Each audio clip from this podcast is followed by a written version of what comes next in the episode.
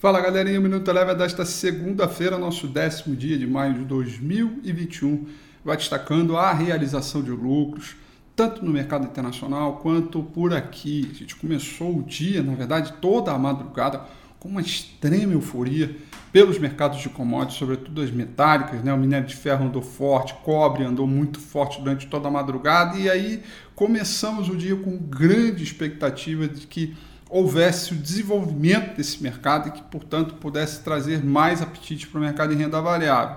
Mas essa alta das commodities tem consequências negativas, como, por exemplo, a percepção de uma aceleração de inflação futura e que, portanto, poderia, digamos, é, trazer para mais cedo do que o esperado, né?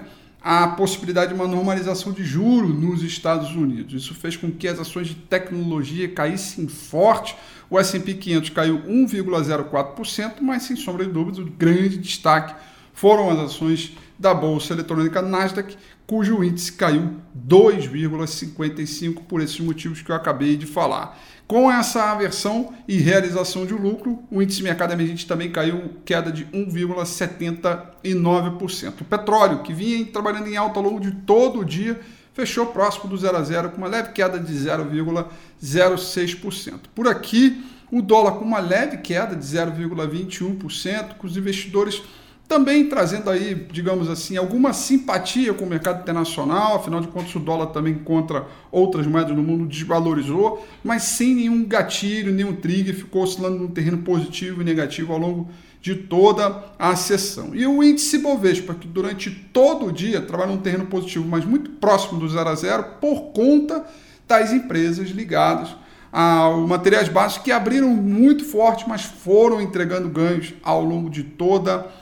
a sessão, portanto, o índice Bovespa, ainda, de cento, é, ainda é, em 121.909 pontos, fechou com uma leve queda de 0,11%. Destaque negativo para as ações de local web, que caíram 5,28%. Destaque positivo ficaram para as ações da CVC, que subiram 5,05%. O Minuto Eleven fica por aqui.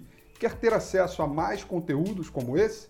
Inscreva-se em nosso site www.elebrofinancial.com e também siga a gente nas redes sociais. Eu sou Rafael Figueiredo e eu te espero no próximo Minuto Eleven.